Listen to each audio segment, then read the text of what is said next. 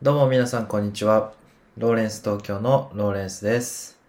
ライフタイムデジタライズ始めていきます。このラジオでは自分の未来に変化を起こしたい方に向けて会社員の私が日々情報収集しているマーケティングニュースやライフスタイルのことについて毎日をもっと楽しくデジタライズをコンセプトに配信するラジオです。おはようございます。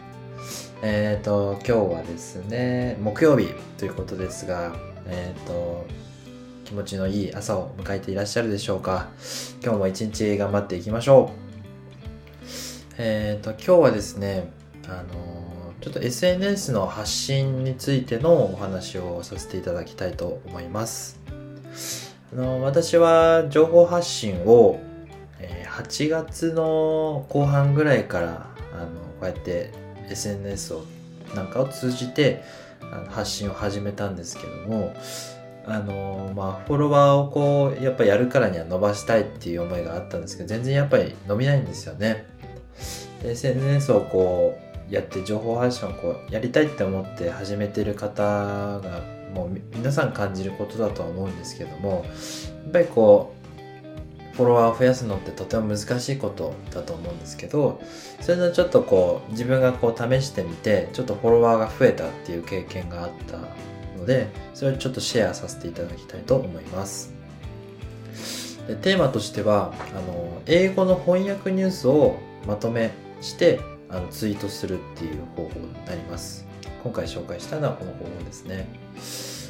というのもあのー良かったことを、えー、と3点にまとめて今日はお伝えしたいと思います。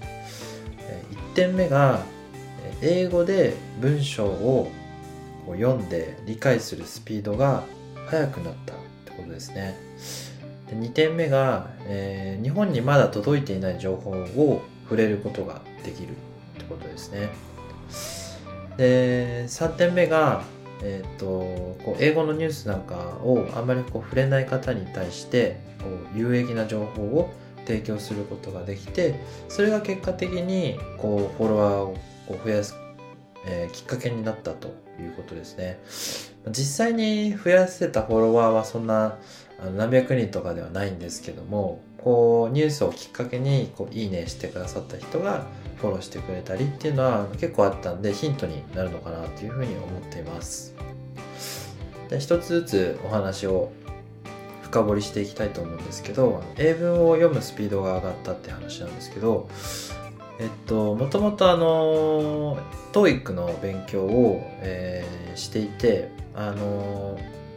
英語を話せるようになるっていう目的もあるんですけど TOEIC の点数を持つことによってあの他のまあなんていうんですかね。えっ、とまあ学校学校で勉強してる方もそうかもしれないですけど会社でもこう優位にあの振る舞うこともできて、まあ、あの求められるあの資格ではないんですけど、まあ、そういうもののためにあの TOEIC を受けようかなと思っていた持ってるんですけども、えっとそれでまあ英文読解っていうのがあるじゃないですか。その英文をこう読むの結構悩んでたんですよね。あんまりこうあの難しい文章ではないとは思ってるんですけどこう早く読解して処理するってとても難しくって結構苦戦してたんですけどこう英文の記事ニュースをあの読むようになってだいぶこうスラスラ入ってくるようになったなっていうのをあの実感として感じています。2点目が、え日本に届いてない情報に触れることができるってことなんですけどあの日本に、えー、と届くまあ時差があるとは思うんですけどあの物理的な時間とかの話ではなくてあのトレンドとか流行の点についてあの新しい情報をこう触れることができるってことをお伝えしたいんですよね。あのまあ、そのソフトバンクの孫正義さんも以前言ってたことがあるそのタイムマシン経営っていうんですかねその外国で流行ってることが日本にこうやってきてでそれをこう先にやっとけばあの絶対成功できるみたいな。そういうあの考え方があるかと思うんですけどそれすごくあの最近あるなっていうふうに感じたのがあの音声配信なんですよね。こういうふうに。えっ、ー、とまあ外国というかまあアメリカですね。アメリカであのポッドキャストがとても流行っていてでどんどんどんどんユーザー数が増えているなっていうふうに思っていたところあのー、感じてたんですけどもそのすぐ後に日本のこうビジネス界隈の人たちがどんどんどんどんこう参入していってで今その第一線でこうすごく活躍しているビジネスの人たちだけじゃなくて、まあ、私みたいに普通の会社員でもこうやって音声配信をするようになっていてであのユーザーの人たちもあの全然知らない無名な人のこうボイス、うん、まあポッドキャストを聞いたりとかするようになってると。でこうどんどんどんどんコンテンツが増えていって、まあ、今の YouTube みたいな形に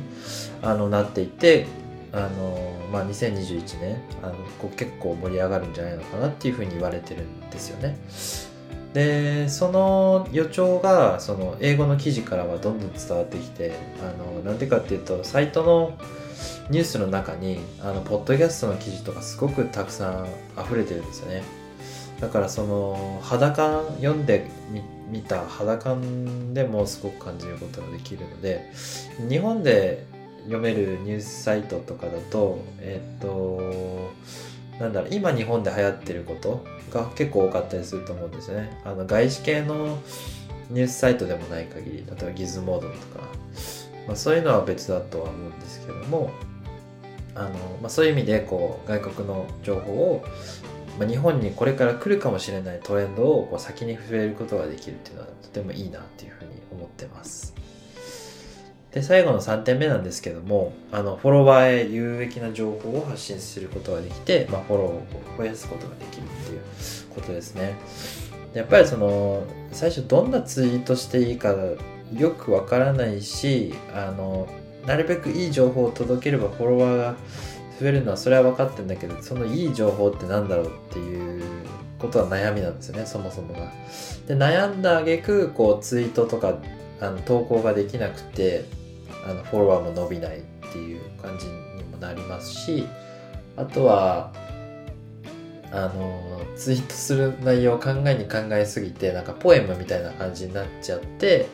あの結局ちょっとフォロワーが引いちゃうみたいなのはあったりするんですよね。あの実際私も結構こうそうだったんで文章をこういろいろ考えてあげくなんかポエムみたいな内容になってしまってあのいいねゼロみたいな感じですよね。でそういうのをあのどうやって避ければのが無難なのかなって言ったらやっぱりニュース記事のまとめをツイートするのがあの一番いい解決方法だと思っています。あのやっぱりツイッターを見る人っていろんな目的で見てるかと思うんですけど基本的には自分にとって見たい記事とかニュースを知りたいこの人の情報をこの人が気になっていることとかこの人が発信している情報をしをこう目に触れるタイミングを増やしたいっていうつもりでフォローするわけで。でこの人がフォローすればこういう情報をもらえるっていうのがその、えーと、見てる人からしてあのはっきりと目的化できればフォローするっていう結論に至ると思うので、まあ、ある意味そのよくわからないツイートをあのしていくのを考えるよりもニュースっていうところに特化した方があのすごく分かりやすいあの努力の仕方なのかなっていうふうに思ってあの行動した結果、まあ、あのちょっとフォロワーを増やすことができました、まあ、数としてはそんなに多くないんであの大したことを言えたものではないんですけどもまああのコツコツと続けていくしか方法はないのかなっていうことは感じています。あとはニュースの質をこうどんどん上げていくっていうのとどんなニュースをあのフォロワーというかあの視聴者というか読者の方々があの見たいと思ってるかっていうそういうセンスも磨かなきゃいけないのかなっていうふうには思ってます。そういう観点で今後もあのニュースをこう外国のニュースとかをそこを探してあのまとめていけたらなというふうに思っています。皆さんもあの悩み悩んでる方いたら試していただきたいなと思います。じゃ今回のラジオはここまでになります、えー、お聴きいただきありがとうございます、えー、このラジオですねあの SNS のニュースだったり、まあ、マーケティングのニュースについていろいろ情報発信をさせていただいております。Twitter もやってますしブログもやってますのであのもしよろしければあの概要欄から覗いてみていただけたらとても嬉しいです。では今日はありがとうございました。ライフタイムデジタライズでした。それじゃあまた。バイバイ。